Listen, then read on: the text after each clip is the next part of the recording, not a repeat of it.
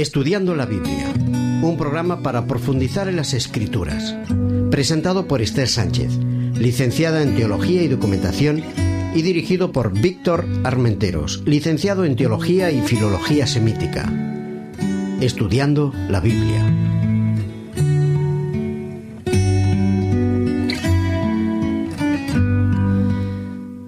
Queridos amigos, nos encontramos de nuevo con todos vosotros para compartir este estudio de la palabra con la serie titulada Jesús visto por Marcos. En esta ocasión, en nuestro eh, programa número 11, eh, lleva por título Traición y Arresto. Está con nosotros Víctor Armenteros, quien nos ayuda a desentrañar los versículos que contienen el capítulo de Marcos que hoy vamos a estudiar. Hola Esther. ¿Qué pues tal? sí, estamos ya casi al final de nuestras series de, de programa. Hoy tenemos un momento, empezamos con esos momentos tristes, al menos nos afectan así a los que somos cristianos. Eh, estamos en momentos previos a, a la pasión de Jesús, eh, la entrega de Jesús, la traición de Jesús. Y bueno, son, son textos interesantes, porque vemos el talante de una persona cuando se comporta bajo presión, ¿no? Y Jesús bajo la presión de las circunstancias sociales es un modelo para nosotros. Muy bien, pues bienvenido y comencemos. Lo vamos a hacer eh, leyendo Marcos 14, 32 al 52. Leyendo la palabra.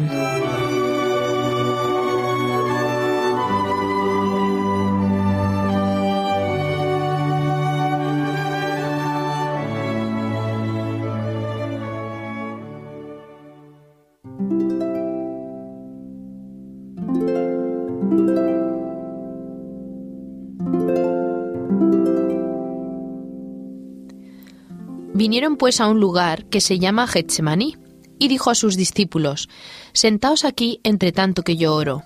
Se llevó consigo a Pedro, a Jacobo y a Juan, y comenzó a entristecerse y a angustiarse, y les dijo, Mi alma está muy triste hasta la muerte, quedaos aquí y velad. Yéndose un poco adelante, se postró en tierra y oró que si fuera posible pasara de él aquella hora. Y decía, Abba, Padre, todas las cosas son posibles para ti, aparta de mí esta copa, pero no se haga lo que yo quiero, sino lo que quieres tú. Vino luego y los halló durmiendo, y dijo a Pedro, Simón, ¿duermes? ¿No has podido velar una hora? Velad y orad para que no entréis en tentación. El espíritu a la verdad está dispuesto, pero la carne es débil. Otra vez se fue y lloró, y decía las mismas palabras. Al volver otra vez los halló durmiendo, porque los ojos de ellos estaban cargados de sueño y no sabían qué responderle. Vino la tercera vez y les dijo, Dormid ya y descansad. Basta, la hora ha llegado. He aquí el Hijo del Hombre es entregado en manos de los pecadores. Levantaos, vamos, ya se acerca el que me, va a entregar. Aún estaba él hablando cuando vino Judas, que era uno de los doce, y con él mucha gente con espadas y palos, de parte de los principales sacerdotes, de los escribas y de los ancianos. El que lo entregaba les había dado señal diciendo, Al que yo bese, ese es. Prendedlo y llevadlo con seguridad. Cuando vino, se acercó luego a él y le dijo, Maestro, maestro, y lo besó. Entonces ellos le echaron mano y lo prendieron. Pero uno de los que estaba allí, sacando la espada, hirió al siervo del sumo sacerdote y le cortó la oreja. Respondiendo Jesús les dijo, ¿Cómo contra un ladrón, un ladrón habéis salido con espadas y con palos para prenderme? Cada día estaba con vosotros enseñando en el templo y no me prendisteis. Pero así es, para que se cumplan las escrituras. Entonces todos los discípulos, dejándolo, huyeron. Pero cierto joven lo seguía cubierto el cuerpo con una sábana. Lo prendieron, pero él, dejando la sábana, huyó desnudo.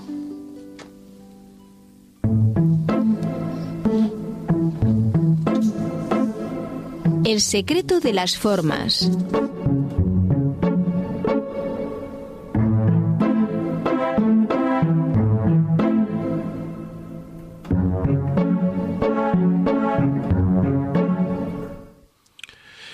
Recordáis que hablábamos que el Evangelio de Marcos es un Evangelio de corte directo, dinámico, actual, donde podemos ver imágenes eh, mm, representadas por palabras o por frases muy escuetas, muy sintéticas.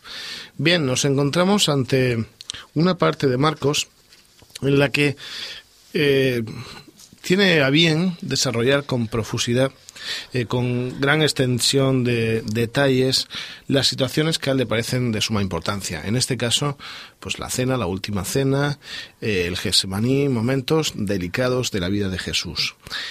Eh, nos encontramos en, en una fiesta que era una fiesta importante, para el mundo judío, la fiesta de la Pascua, cargada de una gran simbología y en la que se encontraban pues diferentes personas para celebrar eh, la salida en el pasado de Egipto, la liberación de, la esclavitud, en el Éxodo y eh, una actividad de encuentro viendo cómo Dios había participado de la historia. Una cosa que te quería preguntar, Víctor. Eh, ¿La cena de la Pascua era una celebración que se hacía a nivel nacional o era más bien una cosa familiar? Por ejemplo, como nosotros tenemos la Navidad y el Año Nuevo, ¿no? La gente celebra más en familia la Navidad y, después la Noche Vieja o el Año Nuevo es más para irse de a nivel social, ¿no? Bien, eh, en la antigüedad teníamos pues antes del periodo de Josías, ¿no? Eh, era una fiesta de corte más bien familiar, ¿no? Josías la va a convertir en una fiesta nacional. Y desde entonces, y en la época en la que lo encontramos del, judaísmo eh, mucho más, va a tener un doble sentido. Un doble sentido de participación colectiva, y un sentido de intimidad entre la familia o, en el caso de Jesús, curiosamente, que se encuentra en Jerusalén y que su familia no habitaba allí, sino habitaba en otra zona, eh, un encuentro íntimo eh, entre amigos. Y consideramos a los discípulos ese grupo de Javerim, de amigos, bien asociados, esa, esa especie de asociación eh, que encontramos hoy día en, en, muchas zonas de España, ¿no? Esas asociaciones de hombres, de gastronomía o de algún tipo de hobby. Bueno, pues en esa línea, es una línea un poco más profunda, ¿no? porque estamos hablando de discípulos de Jesús, encontramos que él celebra la Pascua con los discípulos. Es una cena íntima de amigos. Por otro lado, es una cena que me parece de un matiz interesantísimo. Es una cena de, de despedida. Es alguien que va a hacer un largo viaje y que tiene una última cena con sus amistades, con sus más íntimos, con aquellas personas a los que quiere dedicar los últimos momentos. Me llama mucho la atención, en el momento en que nos encontramos de la vida de Jesús, que Él tenga tiempo para dedicar a sus amigos cuando se encuentra ante una situación realmente intensa, ¿no? De un drama, ya lo iremos viendo en las siguientes lecciones, de un drama impresionante. Pero ahí está, ahí está Jesús, dedicando un tiempo a sus amigos. Eh, es curioso que él mm, sabe proporcionar ¿eh? el uso de su vida, sabiendo dedicarle a cada, a cada uno lo suyo, ¿no? En su momento adecuado. Me parece muy interesante. Y bueno, encontramos que en la Pascua hay algunos detalles curiosos. Eh, si uno lee Marcos se da cuenta de que es eh, trabaja con imágenes, se nota que él ha podido vivir algunos de los momentos, ¿vale? Y hay un detalle que yo quisiera comentarte, que es una pista del Marcos autor. Es algo en la que la mayoría de los autores eh, que comentan el Evangelio están de acuerdo. Tú lo has leído hace un momento, versículo 51, dice, pero cierto joven lo seguía cuando, están, cuando han arrestado a Jesús, cubierto el cuerpo con una sábana. Lo prendieron, pero él dejando la sábana huyó desnudo. Esta es una pequeña escena, ¿no? un flash, que es muy curioso, eh, en el que la mayoría de los especialistas están de acuerdo en pensar que ese joven no es otro que Marcos. ¿Vale? ¿Quién conocía mejor que él esta situación? Claro. Y mm, seguramente Marcos comprendió lo que habían hecho Jesús, estaría durmiendo en su casa, se enteraría ¿no? de lo que había pasado, salió como pudo, ¿eh? con una sábana encima, y cuando van a intentar prenderle, ¿no? Sale corriendo el chaval joven que tiene tanto miedo que es capaz de perder la ropa en el camino, ¿no? Y sigue desnudo.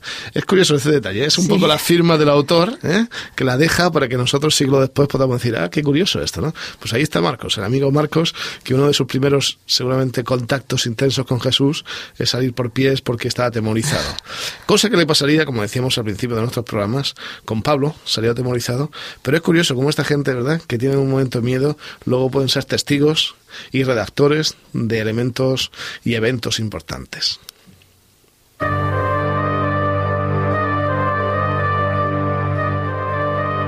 El espíritu de la letra.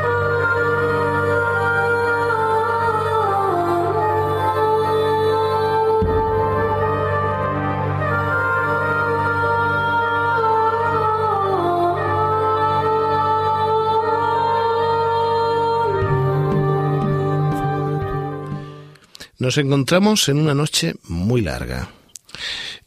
Una noche en la que se comienza con una celebración, una celebración en una fiesta con amigos y que va a acabar trágicamente con Jesús arrestado, prendido ante el Sanedrín. ¿De acuerdo? ¿Qué pasa en ese proceso? Yo no quisiera detenerme en este momento tanto, porque lo hemos comentado en, programas anteriores, de otras semanas, lo hemos comentado ya, en la cena, lo que sucede en la cena, sino en un evento que me parece sumamente llamativo, que es el Getsemaní.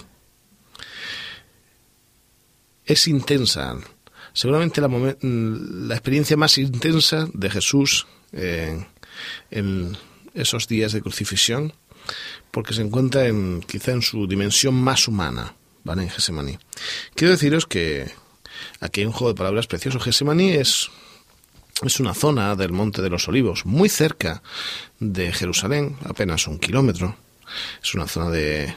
Es una montaña justo enfrente, eh, donde en una cierta zona pues estaba la, la prensa de aceite, eh, donde la gente llevaba sus aceitunas y se prensaban y de ellas se sacaba aceite. Prensa de aceite, en el original se dice get, prensa, shemani, eh, de aceite. Ese sería el significado del nombre, es la prensa de aceite. Es una zona tranquila porque como cualquier olivar, eh, en la noche es tan tranquilo, ah, lejos del ruido de la ciudad en ambiente de fiesta, ¿no? Es un lugar apartado, no demasiado lejos, pero lo suficientemente apartado como para encontrarse en cierta tranquilidad, porque son los últimos momentos previos al arresto de Jesús. Seguramente estaba en, esas noches de luna, ¿eh? sabéis que la Pascua se celebra en torno a la luna llena, el 14 del mes de Nisan, pues esa noche seguramente descubierta de luna eh, bajo la sombra de un olivo. En los que somos de zonas de, de muchos olivos podemos entender perfectamente esa imagen, ¿no?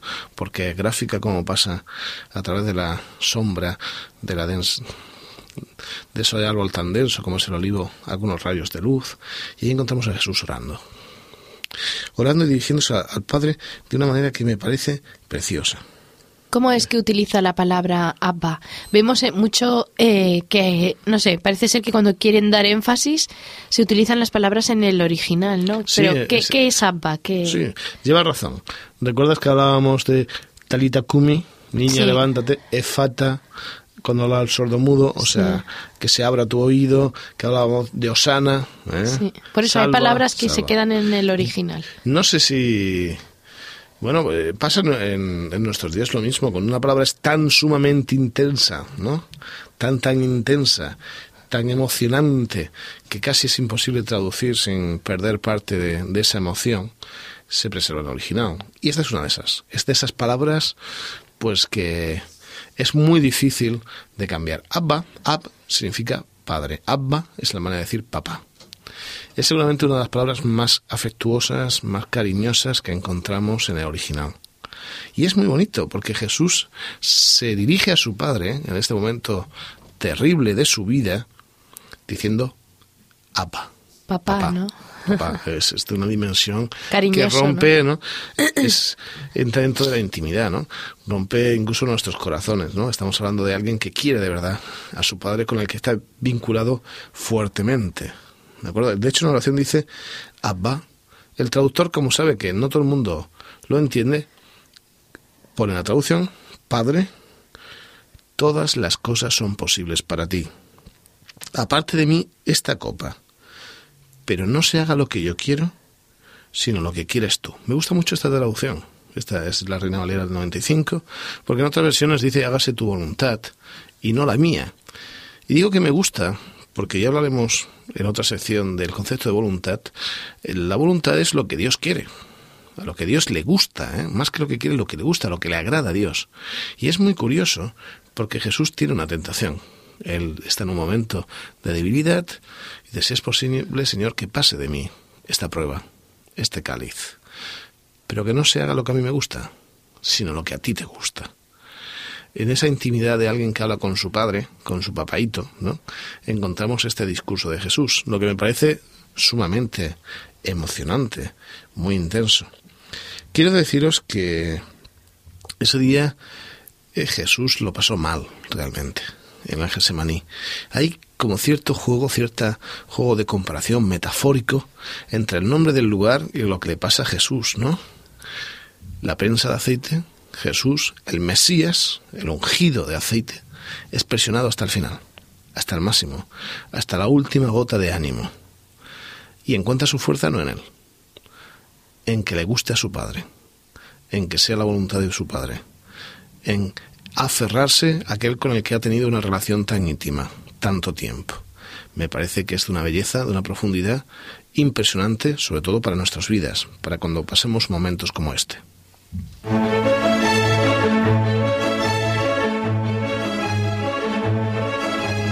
Otras miradas, otras lecturas.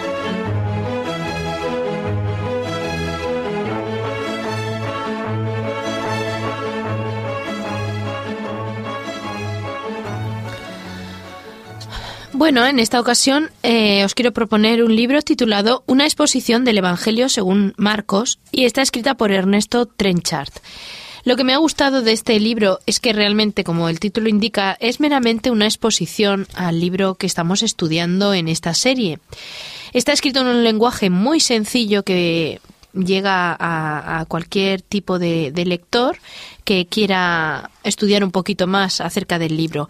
Está dividido en secciones con esquemas, con mapas, que nos pueden hacer muy útil la lectura para poder comprender todo el contexto de Marcos. Así que es un librito que apenas con 150 páginas, pero que nos da una visión general de, de qué podemos encontrar en el libro de Marcos.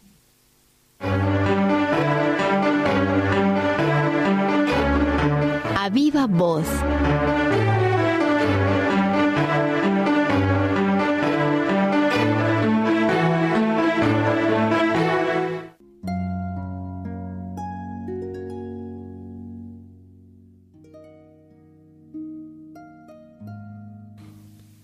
Quisiera que reflexionásemos sobre una idea que deriva del concepto de, de presión, de prensa, de Gesemaní. Creo que vivimos una época mm, de muchas presiones. Hace pocos días recibía un mensaje en mi correo electrónico que me hizo mucha gracia. Y era, eh, lo había enviado una amiga y, nos, y hablaba acerca de eh, las desgracias que habíamos tenido los que habíamos nacido en los 60 porque habíamos crecido en la calle, solos, eh, sin presiones, bebiendo agua de cualquier lugar, eh, sin las restricciones que hoy día tiene la sociedad, y que hemos sobrevivido.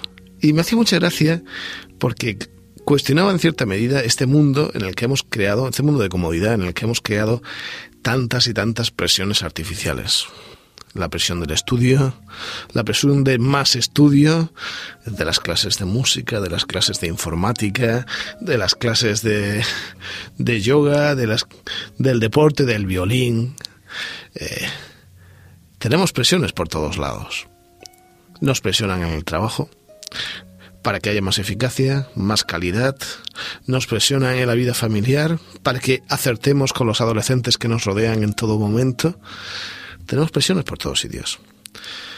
Y en ocasiones uno piensa, bueno, en cierta medida en pequeñitos son nuestros Getsemaní, son nuestras prensas de aceite. Claro, la tentación es la de reaccionar como a mí me gusta. Es decir, bueno, pues hago lo que me apetece y ya está. Dejo a un lado las responsabilidades, los deberes, ya estoy harto. ¿Sabéis? Hay mucha gente que reacciona así. Hay mucha gente que busca en el escapismo la solución de su vida. Yo os propongo algo más práctico. Que no sea lo que a mí me gusta, Señor, sino lo que a ti te gusta. ¿Qué es lo que le gusta a Dios? ¿Cuál es la voluntad de Dios? Pues sabéis, Jesús lo define de una manera que me parece impresionante. No creo que Dios busque en nosotros un determinismo, un factum, un tener un, un camino marcado. No creo que esa sea su voluntad. Jesús dice en cierto momento, la voluntad de mi Padre es que todos sean salvos. Entonces, ¿qué es lo que a Dios le gusta? Pues lo que a Dios le gusta seguramente es que miremos con sus ojos, que tengamos la tranquilidad, la estabilidad y la madurez de saber ver lo que es importante y lo que no. Y que si un día no podemos hacer la clase de violín, sin dejar de ser responsables, tampoco pasa nada. Y si un día no acertamos en la educación de nuestro chaval, pues se le pide disculpas y ya está. Y intentamos avanzar más. Pero relativicemos tanta presión. Lo que a Dios le gusta es que seamos gente de bien, equilibrada, con un carácter adecuado para vivir en la tierra que nos está preparando, donde hay morada para todos, donde vamos a estar tranquilos, al solecito, paseando por los mundos y disfrutando de la naturaleza, disfrutando de la familia, sin enfermedades y sin muerte. Así que me gustaría que pienses en eso, cuando te encuentres en tus pequeños semanís, que no sea tu voluntad, que no sea lo que a ti te gusta, sino que a Dios le gusta, que te dé sabiduría, que te dé visión para saber qué es lo que Él espera de nosotros.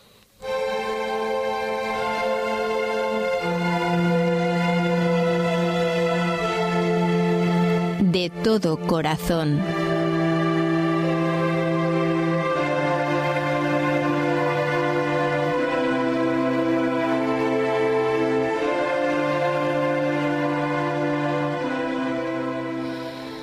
Rudy Miselli nos interpreta una canción titulada Confesión. Y con ella nos despedimos de ti hasta el próximo programa, deseando que medites en todo lo que hemos comentado contigo. Hasta luego.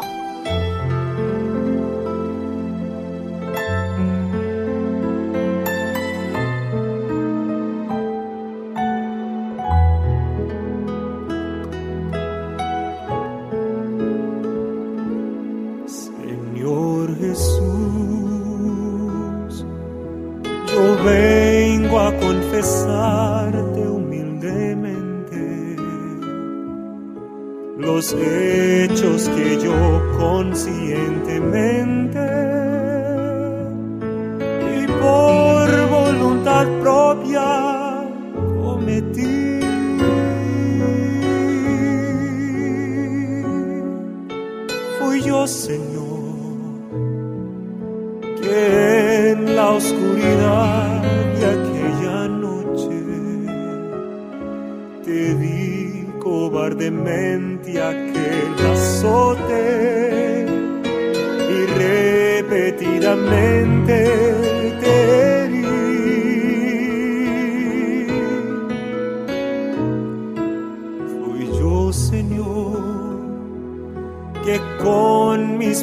manos en realidad. Espinas recogí por crueldad y aquella vil corona construí.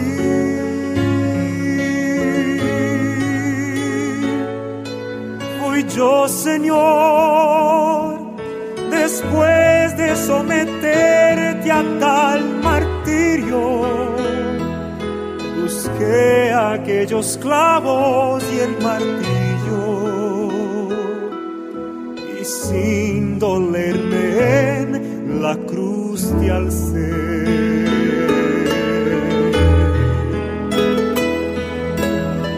Yo Señor, que cada vez que caigo en pecado, nuevo estoy clavando tus manos en la cruz.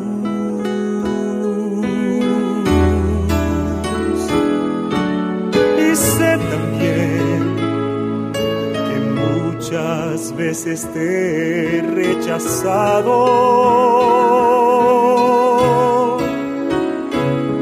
Y dicho no a la oferta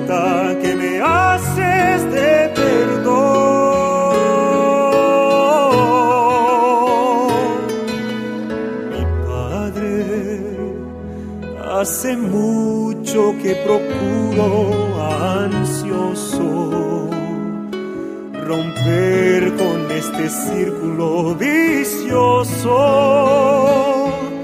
en donde quedó envuelto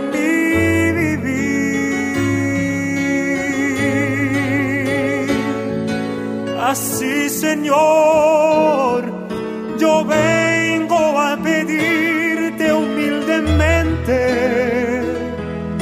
que cambies mi ser completamente y en mí tu vida hagas renacer.